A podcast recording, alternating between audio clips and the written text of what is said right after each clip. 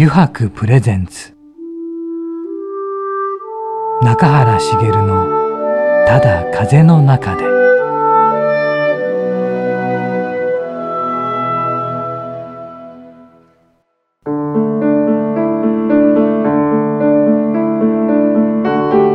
皆さんこんにちは。声優の中原茂です。油白プレゼンツ中原茂のただ風の中で、えー、今週もですね横浜駅から徒歩10分ほどのところにあります湯泊横浜本店ショールームよりお送りしていきます。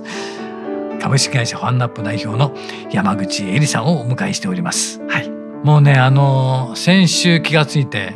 ただ風の中でにぴったりのゲストですね山口さんはもうすごいです。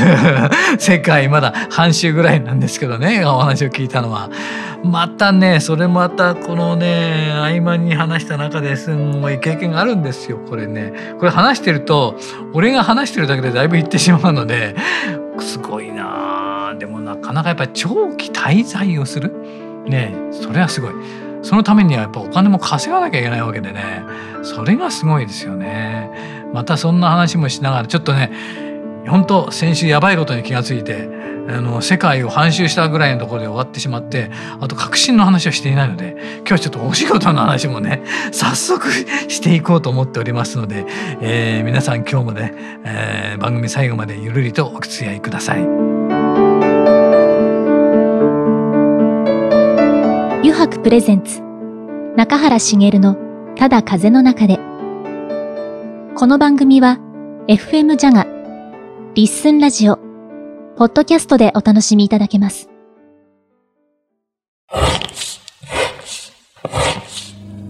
油白の革製品は日常品でありながら小さなアート作品である。日々の暮らしに彩りを。レザーブランド。油白。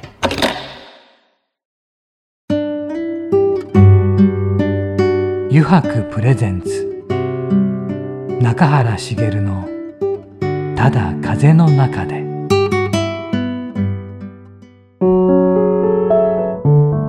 油白プレゼンツ。中原茂の「ただ風の中で」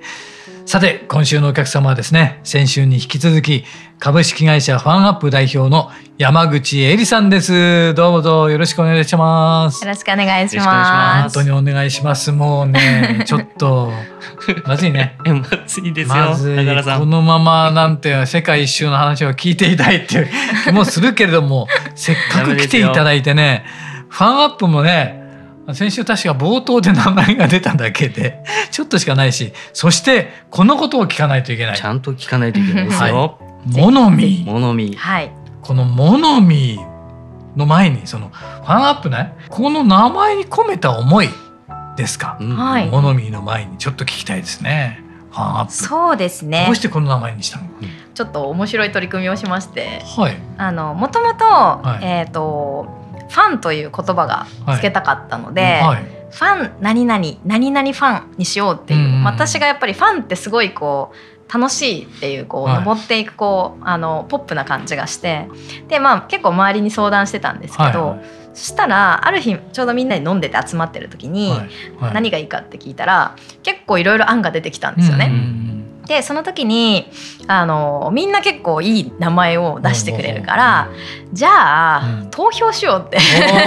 なるほど。なったんですよ。はいはいはい、で、まあ、この中で投票っていうよりかは、はい、あのまあ SNS で発信をして投票大会をしようっていうのであの Facebook で、あのそのみんな当時で出てきた名前をバッと入れて、は7個ぐらいかな。でそれを、えー、公開して会社の名前を決めたいんです、はいはいはい、で,、えー、で公開をしてどれぐらいか2週間ぐらい応募して、うんはい、でみんなに投票してもらったんですよ。はい、でそれで一番票があった。多分200人ぐらいかな。皆さん投票してくださって、はい、でその中でこのファンアップっていうのが一番になったので、はい。はい、それでこの今のファンアップという名前にしました。なんかファンアップに投票した人でなんかこういうことだからファンアップに投票しましたとかあります？そうですね。あのやっぱ男性の方多かったので、はい、あの 皆さんがすごい言ってたのが、はい、領収書書きやすいじゃん。ってそのこと。みんな安易っていう。安易ですか。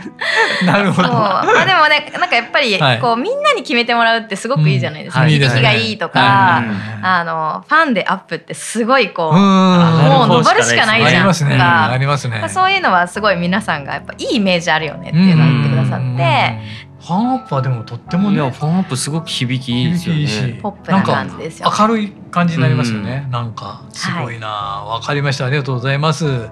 じゃあそしてこれですね。はい、このモノミーですね。うん、これをどうしてどうやって開発するようにこの至ったのかっていうあの経緯っていうんですかね。はい。はい。これがそうですね。はい、もうあのモノミーを、はい、えー、リリースしたのが2016年の8月なんです、はい、5年前ですか。そうですね、はい、で、まあ、あの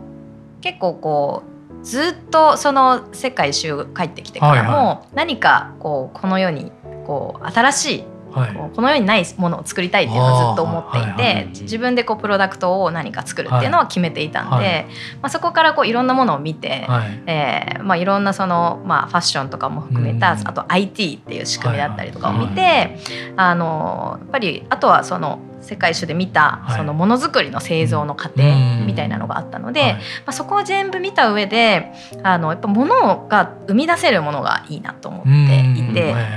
でそれがあの、まあ、その今でいうその SNS ソーシャルの中で、はいはい、えーただただ作って終わりじゃなくて、うん、評価されたりとか、うん、その人の、まあ、個の価値が、うん、まあ、最大化するような仕組みを、えー、作りたいと思ってたんです、でもそれが何なのかっていうのは、ずっとその帰ってきてから何にすべきなのかみたいなのは、まあ、ずっと考えていて、でその中であのやっぱりこう EC サイトとかが、まあ、当時帰ってきた後にすごい増えてきていて、あのまあ、サービスでいうと楽天だったりとか、ヤフーとかの、まあ、ショッピングサイトみたいなのが出てきてで EC EC サイトっていうものも出てきて、まあ、そこがわっと広がってきたところで、あのやっぱこの仕組みすごいなと思ったんですよね。あの実際自分も当時ショップを出してみたりとかしたんですけど、でもブランドを作るんではなくてでそれをまあブランドを大きくすることを頑張るっていうよりかは、そもそもやっぱりそのブランドを作るためのことっていうあの作る方の仕組みをやっぱり変えていきたいなっていうのはその世界一周でやっぱ強く思っていてであのやっぱり世界一周全部そのいろんな国見たんですけど、その中で最終的に思ったのは、はい、その日本のものづくりがすごいっていうことだったんですよ。なるほど。もちろん世界中のものづくりも素晴らしいんですけど、はいはい、一番見てなかったその、まあ、海外ばっか見てたので でやっぱりそのどこの海外どこの国に行ってもどの国の人たちもやっぱり最終的に日本のものづくりが一番すごいって皆さんおっしゃっていてでそれが日本人よりもやっぱり海外の人たちの方が知ってる。あのやっぱり今までやっぱトヨタだったりとか、はいはい、そのあの本当に、まあ、車もそうですしあと船とか、やっぱいろんなそのあらゆるものづくりっていうところに、やっぱ日本の企業が入っていて、でさらにやっぱりその永遠に変わらないクオリティで提供できてるとかもちろんそのオートクチュールとかあのハイブランドとかもあの本当にハイブランドで私たちがあのすごいこう歴史あるものっていうふうに思っているものもやっぱ日本で作られているものって結構あったんですよね。はあなるほど。でそれをやっぱ向こうに行って知って、はい、であのそのストーリーを聞いてあの日本のその信頼性ものづくりの信頼性が世界の方がむしろやっぱ評価されていて。っていうことを、まあ、どこの国に行っても感じたんですよね。でそれをいかにこうあの日本人にまず伝えるかっていうこと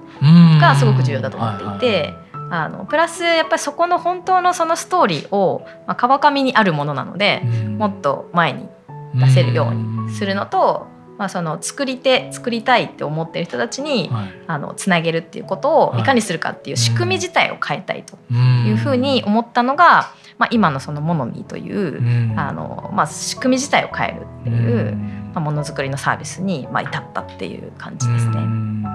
そしてこの今の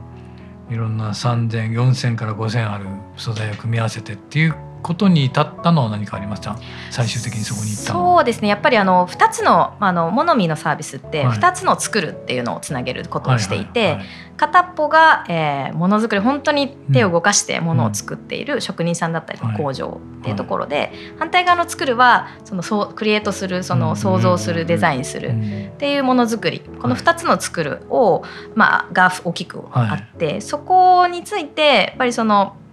あのまずはそのパーツ素材でいうと工場の方々のものを実際作ってる人たちのところで、やっぱりここ今、えー、ともうすぐ50社ぐらいなんですけどのあの、まあ、パーツをたくさん作って持っているような。ところとつながるっていったところがまず一つすごく重要なところでなんで今その、まあ、あの4 5千円ぐらいパーツもそのあの私たちが作っているんではなくて、あのその工場とか、まあ、職人さんが持っているものっていうのがなるべく前に出るようにっていうところをつなげていくっていうところで、まあ、今その数になってきたっていう感じです。そうなんですね。それは工場の方もね嬉しいよね。嬉しいですけどでもその仕組みのことを話しても最初理解されなかったんじゃないですか。そうですね、本当にあの浅草橋っていう場所でやっぱりこうパーツの業者さんすごくあるんですけど、本当一個ずつもう本当直接回って足を運んで、あのお話しさせてくださいっていうのででまだこのアプリがリリースしてない表に出てない頃だったので、まあ、プロトタイプを持ってこんなことをやるんですって話してもみんなポカーンとしてて なるほど。みたいな。言ってるのかなこの子は言ってるんだみたいなことはもうものすごくあって、あとやっぱり皆さんやっぱインターネットを信用してないので。あなるほどもうカタカナとか一言でも喋るともうみんなこう心のシャッターを閉められてしまうみたいなのは あってもうとにかく会って話して、でもやっぱりこうあのそのまさにその、えーと、パーツの会社の先代とあと後継ぎの息子さんがまさにこう並んで座ってお話しするっていうことが結構あって、であのやっぱりこうあの先代の方もこうちゃんと理解しないそういうのも理解しなきゃいけないっていう方もすごくいて、うん、まあそれはもうちょっと息子に任せるんで、うん、もう好きなように振り回してやってくださいって言われたこともありまして、ね、すごいそういうのはあまさに川上で起きていることだなっていう。のででもやっぱりすごい協力してくださる、あの。あのことが多かったですね。当時やっぱすごい怒られ怒られたっていうかなんかもうあのお前らみたいのが来るからあの俺らがこんな目に遭うんだみたいなこと言われたりとかして。ああそんなことないです。それを変えたいんですみたいなことをあのもう話したら最終的にはまあ好きなパーツ持ってってくれみたいなことを最終的に言ってくださったりとか。っていうのはすごくありましたね。やっぱみんな理解しなきゃいけないのは分かってるんだけど悔しいみたいなのは結構ありました。でもやっぱりそうやって一人ずつちゃんとね会ってお話をしてっていうことを積み重ねてった結果ですもんね。あとその情熱と誠意が分かったってことですもんね。そうですね。やっぱみんなあのまあ、でも本当にモノミーの仕組みって、はい、あの工場とかその職人さんに何かをデジタルを共,、有することって一切ないように作ってるんですね。ねなので変わらない仕組みで、あの本当に最初のあのこの最初の立ち上げの時期だけ、うん、まあ、少なくパーツを仕入れさせてくださいとか、うん、そういったご協力は必要ですけど、うん、私たちがデジタルを共有することありませんっていうお話をすると、あそういうふうに寄り添ってくれてるんだっていうのは、あの分かっていただけると、結構協力してくださっているっていうのは形的にはあるのかなと思います。すごいね。本当アプリもすごいんですけど、その裏側っていうか、もうそのバックヤードでも本当に地道な、うん、動きを本当にしてるなっていうのを感じて、そこをつなげるのが一番難しいなと思うんですよね。そうですね。切り替えというかその現場でやってることをとかあとパーツ素材をあのただただデザインを作るだけじゃなくてそれを現物化しなきゃいけない、うん、ここが一番やっぱ開発の中で大変な部分でした、うん、例えばそのバーチャルでその作ったデザインがすぐに試着されている実際の画像で見えるっていうところも、やっぱり届いたものと違うとクレームになってしまってその価値っていうのはなくなってしまうので、やっぱりそれは何度もちょっとしたそのあの缶という丸缶というものでアクセサリーのパーツとパーツがつながってるんですけど、やっぱりズレるが起きると違和感が出るので、何度もこうそれこそエンジニアさんにもう嫌われてもいいから何度も、いやもうちょっとこの違和感があるから何回も直してくださいっていうのを、あの本当に何度も繰り返してやったりとか、それはかなりありましたね。やっぱ現場とその作ったものがブレがないかっていうのも、あとパーツ自体もどんなものを載せるべきかとか。っていうのを本当試行錯誤最初はやってました。本当にエンジニアさんたちも男性の方が多いので 何がいい正解なのか分かってないので、はい、そこをやっぱ何回も薬合わせて伝えるっていうことはかなり大変でした、ちなみに中原さん、うん、今このアプリ目の前にありますけど、うん、ちょっと触ってみてください。ぜひくっつけてみてくださいアプリ。これねこのなんていうそう揺れたりとか揺れ感もすごいですね。パーツがこう、あとくっついたくっつく瞬間にちょっとこうカチンってこう吸い付く感じなんですよね。回転を回転とはい。今中原さんが一生懸命やってます。あの普段ガラケーを使ってるくっつきました。中原さんなんで。これでも中原さんめちゃめちゃ可愛い。くっついた。あ落ちる。あ落ちる。ええ。このでもこの揺れ感がいいよね。揺れ感がいい。すごい。これも考えたわけですよね。そうなんかやっぱり人がこう心地いい。ずっとやってたいなってこうこうずっとデザイン作ってたいなって思えるような、これ癒されますよね、はい、これねこの作業あのくっつくのも気持ちいいんですよね、気持ちいいですね。デザインしたのが実物にこうつけてるようなね、うんうん、バーチャルで画像も見れるっていうすごいなと。すごいですね、これこれを見た時職人さんとかって何か何か言ってました？あでもそうですね。やっぱこういうふうに時代が変わっていってしまうんだっていうことは結構皆さんおっしゃってくださって、はい。はい、ああこうやって変わっていくのが目の前で見れるとは思ってなかったみたいな。あのまあ、でもこういう時代は来るよねっていうのはやっぱ皆さんすごいあの感動してくださるというか期待はしてくださる方は結構多くて。はいはい、でもそしてそのまま届いたものが本当に違和感なく。そうですね。本当にあのあのまあ、モノミというサービスでやっぱり誇れるのは、はい、あの届いた後に皆さん感動してくださるのであの職人さんもあのハンドメイドというよりかはちゃんと製品を作る、あのクオリティを持った職人さんが一つ一つ作っているので、本当あのこう丸カンという丸いあの金具でつなげるんですけど、それも本当に1ミリもずれもなく、髪の毛1本も入らないっていうぐらい綺麗に手で留めてくださっていて、やっぱ長く使えるように作るとか、例えばクオリティの担保みたいなのは徹底してやってます。なのであの私たち届けてからそのイメージと違ったっていう返品一回もないんです。あ素晴らしい。あのたまにちょっとパーツが間違えてましたみたいなこと はもう人間になってるんですけどでも本当にそのイメージと違ったっていう、あの全く違いますとかっていうものでのクレームみたいなのはあの本当にないですね。びっくりするぐらいなくて。ないっていうのがすごいですね。あのまあもちろんあの多少ちょっと色味が、あの違ったとかっていう、あのイメージと違ったっていうのはあると思うんですけど、全くないですね。あの返品されたことがないですそれで。それがすごいね。あれすごい。でやっぱり自分もあの、うん、山口さんにこの出来上がったやつと、うん、えー、アプリ上の,、あのデザインを見比べさせてもらったんですけど、うん、本当に違和感ないんですよ。それがすごいですね。そこはもう徹底しましたね。やっぱそこがやっぱりこうあの今のこうインターネット IT っていう業界でやることがすごく難しいんじゃないかなと思っていて、私はどちらかというともともと製造でいたそのアパレルのバイヤーとかもやっていたので、まあ、そういったその製造の裏側を知っている人しかやっぱりそちらの転換はできないのかなとは思って、そうですね、はい、ありがとうございます。じゃあ山口さん今後の活動ファンアップや山口さんのねこのこの先について。うん、えー、ちょっとお伺いしたいんですけど。何かありますかね？この後。はいありがとうございます、はい、今ですね、はい、あのまあファンアップの授業でいうと、はい、今の今お話ししたモノミあの、はい、まあ 2C というかまああの消費者さん向けの、あのものづくりのアプリを提供してるんですけど、今あの結構やっぱものづくりの裏側、製造のあの仕組みですね。っていうのをあのやっぱりもっと、うん、あの簡単にして皆さんに提供できるっていうところに力を入れていきたいなと思っていて、なのであの例えば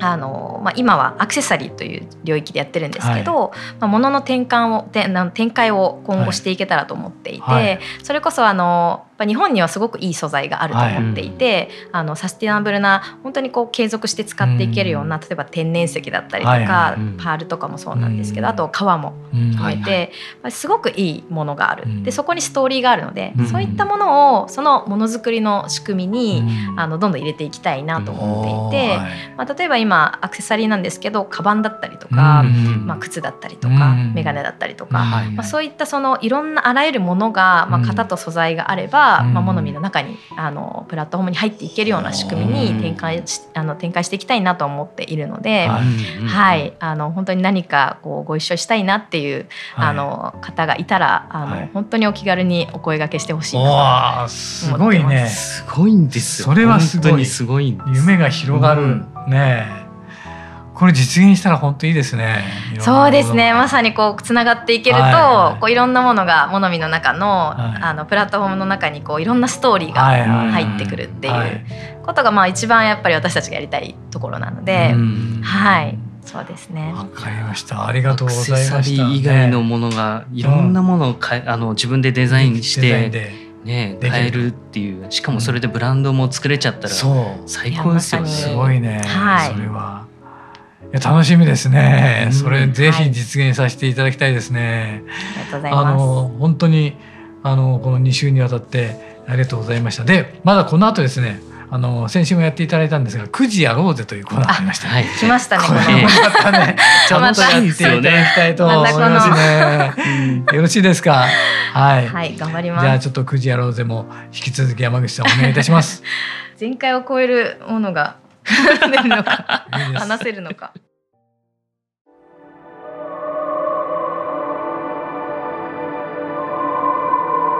油白プレゼンツ。中原茂の「ただ風の中で」さてここからの時間はですね9時に書かれた質問に沿ってゲストの方とトークをしていこうと思います、えー、9時やろうぜのコーナーです。ではね山口さんここに9時がありますので弾いてください。お願いします。さあね先週もすごかったからね中居君ね。びっくりしたよね本当にね、えー、さてすごいの今回は。今回出るかな？大好きで大好きでたまらないものは何ですか？大好きで大好きでたまらないものはい、えー、何かありますか？何でもいいですよ食べるのが大好きです。お、いいですね。はいはい。食べるの。食べるのと、まあ、あとは人と飲むお酒が好きなので。いいですね。大好きですね。もう今は苦しいばかりですけど。ですよね。時期的にちょっと。食べるものって何が例えばありますか？一番これは。え えー、もう、まあ、食べ物本当幅広く好きなんですけど。はい最近は、なんかこう素材を美味しく食べるのが好きです。ああ素材を例えば野菜とか、はいはいはい、野菜だったらグリルするだけで塩で食べるとかも好きですし、はい、それこそあのお肉とかも好きですし、はいはい、それこそ魚とかもあの本当に素材の魚をどう食べるかみたいなのが最近すごいハマってます。いいですね。いいですね。でもそれが一番美味しいのかもしれませんね。やっぱり。贅沢かもしれないですよ、ね、素材がいかに美味しいかみたいな、はい、それこそこう朝どれのサラダとか、もうオリーブオイルと塩だけで美味しいみたいなのをもう永遠に食べたりします。物流がすごいスピーディーになってるんで、やっぱり本当に朝どれのがその日に食べれるっていうのがいいですよね。ねはい、ありがとうございます。はい、はい、じゃあちょっと引いていただけますか？美味しそうだね。でもそのままがやっぱ美味しいかもね。美味しいですよね。うん。はい、では次は何でしょうか？じゃじゃん、じゃじゃん。一週間何をしててもいいよ？と言われたら何をしていたいですか？ええー、一週間何をしててもいいよ。何をしててもいいよ？って言われたら。一週間何をしてもいいよ。うん、何をしてもいいよ。ああ、なんか島に行きたいですね。ああ、一緒だ。いいですね。島。島。どっちの方面の島？ですか？あでも私あの日本の、はい、なんかそれこそ本当日本の旅ってまだ全然制覇できてないのではいはいはい、で日本のやっぱ島全然行けてないので、はいはいはい、あの一昨年に屋久島は行ったんですよ。はいはい、行ったんですね。屋久島はすごく感動だったんですけど、はいはい、それこそもう次はやっぱ奄美大島とか。あの宮古島とかいいですねいいですよ。竹島？竹富島。竹富島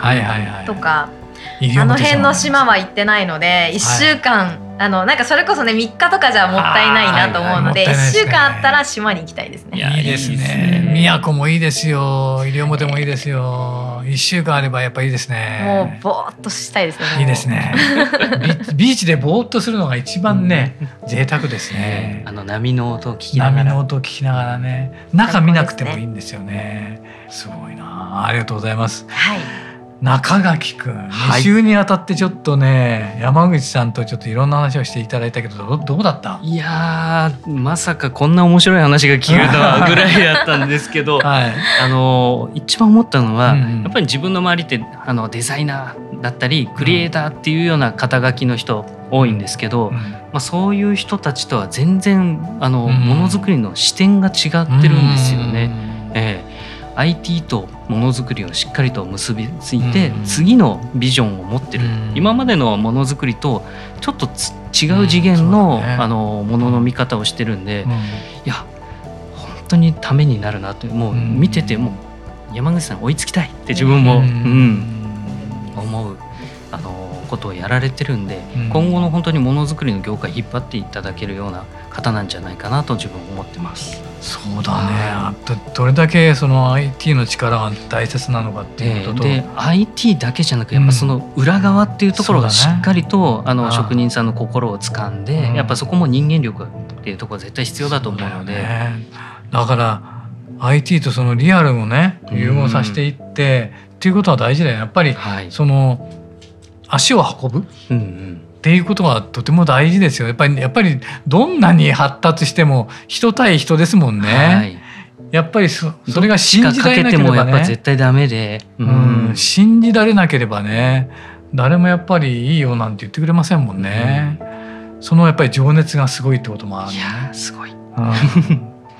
本当あの山口さん2週にわたってねあのいろいろ語っていただきました。本当にありがとうございました。ありがとうございました。こちらこそ、えー、株式会社ファンアップ代表の山口恵里さんに2週にわたってお話を伺いました。本当にありがとうございました。ありがとうございます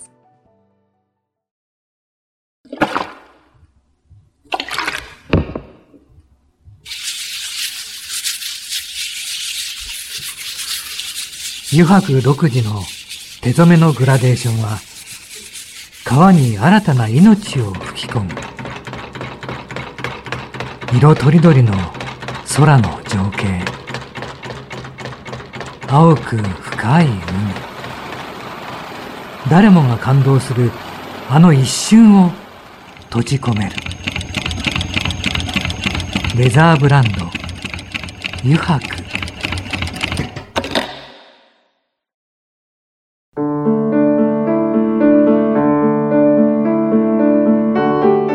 原茂がお送りしてきました「油白プレゼンツ中原茂のただ風の中で」